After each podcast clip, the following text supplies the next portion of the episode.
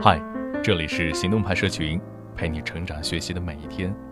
我是行动君静一，敢行动，梦想才生动。生活从来不会因为你是谁而放松要求，所以不管是孩子还是老人，能够养成自己的当下负责的态度是最好不过的。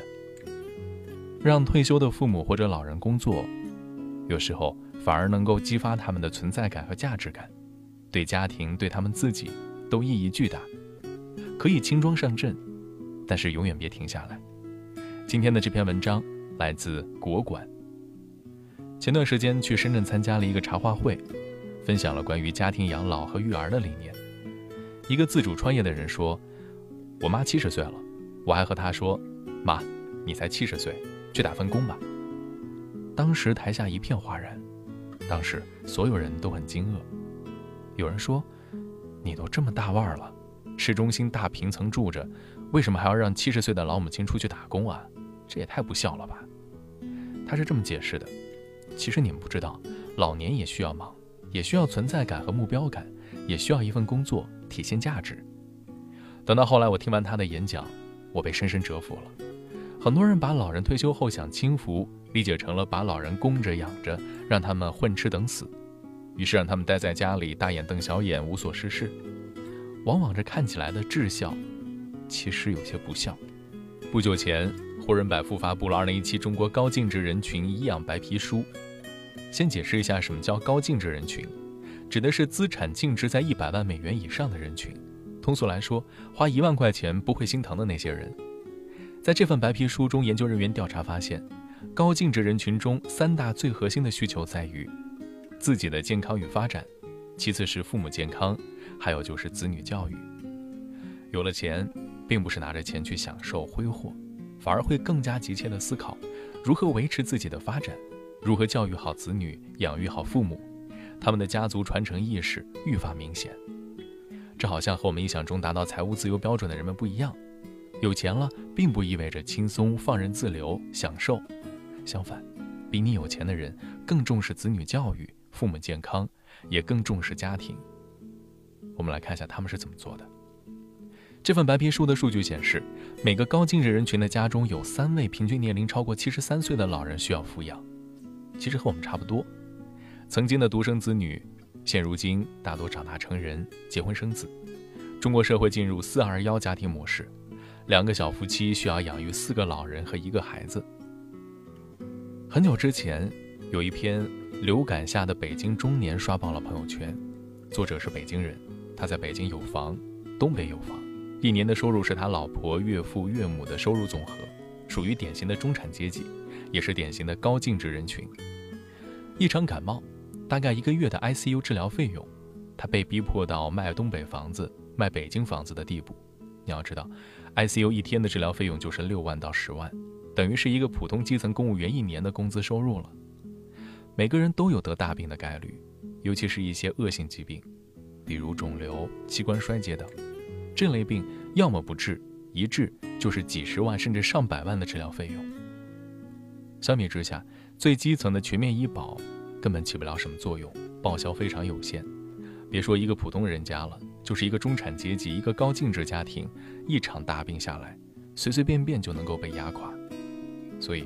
高净值人群非常注重给父母购买重大疾病的商业保险，一旦得病了，医保报一层，商业保险报一层，抗风险能力显著增强，至少不至于一个人得病就能毁掉一个家庭的未来。这对我们普通人的启示在于，每个人面临的风险都是一样的，病魔不会管你是普通收入阶层还是高净值人群，提高自己的抗风险能力是每个人都应该考虑的，把每个月收入的一部分投入到疾病保险。把你的疾病风险转嫁给保险公司。无论是什么人，我们都有义务不让自己成为家人朋友的隐形炸弹，因为这一炸就是一家子的未来。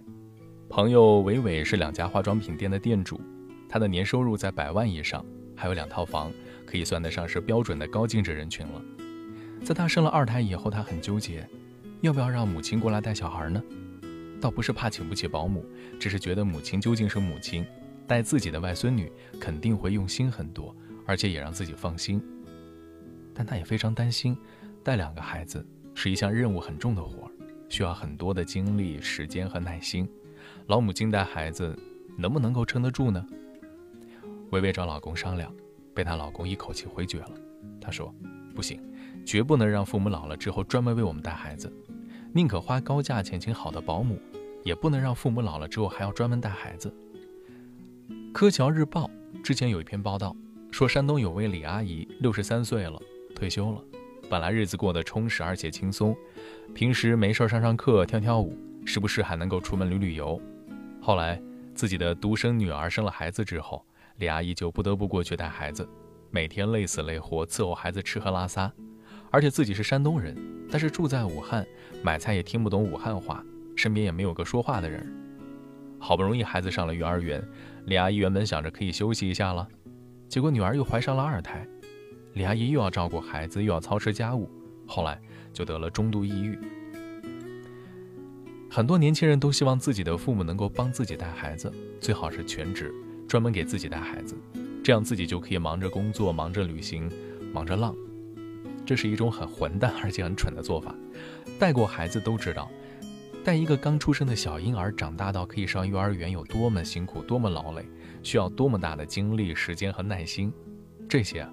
年轻人都未必撑得住，更何况是老人。把孩子完全交给老人带，已经超出老人的能量极限。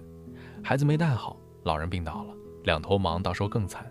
更重要的是，老人身体机制已经相当脆弱，容易得病，容易一劳累，大病小病就一起来。我就见过带孩子引发心脏病的老人，当晚就去世了。不让父母成为专职育儿保姆，是为人子女的基本义务。也许你无法像高净值人群那样花大价钱请保姆，你需要依赖一下父母，但你一样不能让父母成为专职育儿保姆。孩子是你的孩子，养育是你的责任，别把这份责任全部转嫁到老人身上。还有，出人意料的是，高净值人群非常支持自己的父母退休之后去工作，比如做一些公益或者社区类的工作。有人可能很难理解，明明很有钱了，为什么还要父母出去工作呢？那这是为什么呢？日本那项研究就发现，有目标并且积极付诸实施的人，早逝风险比其他人要低百分之五十。美国密歇根大学的心理学教授埃里克研究后也得出一项结论，他说，有目标感的老人，生存意识更加明显，健康管理更加有序。美国芝加哥拉什大学医学中心的研究则发现，生活中有很强目标的老人，患大面积脑梗塞的可能性低百分之四十四。所以，千万不要以为老年人退休了。就应该什么事儿都不干，每天溜达溜达，打打太极拳，散散步，这就是让老人享清福。相反，退休后有工作的老人，当然指的是劳动强度在承受范围内的工作，他们会更有存在感，更有目标和成就感。他们打心底认为自己并不是在吃闲饭，也没有废掉，自己的存在对于家庭、对社会依然意义重大。所以，对普通人来说，真的不要强制性的让父母享所谓的清福。支持他们工作，支持他们找到退休后的晚年生活管理，这才是真正的孝心。而且父母工作有一部分收入，对普通家庭来说也是一份支持。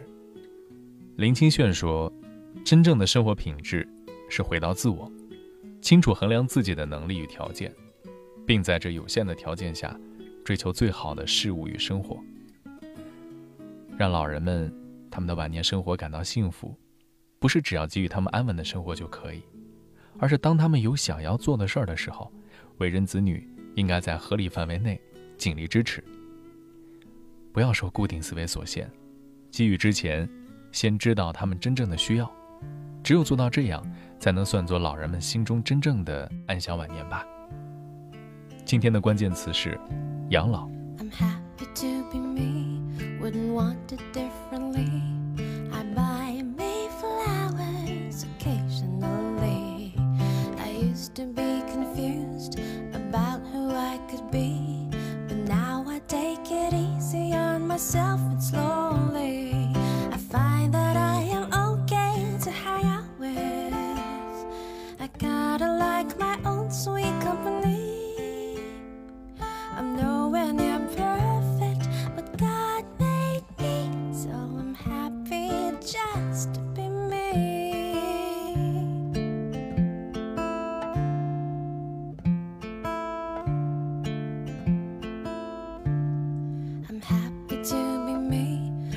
want it differently. I sing me love songs occasionally. I used to wish that I could be that somebody, someone with perfect hair and always look so skinny. But I found myself in my own skin. I kinda like my nose out of.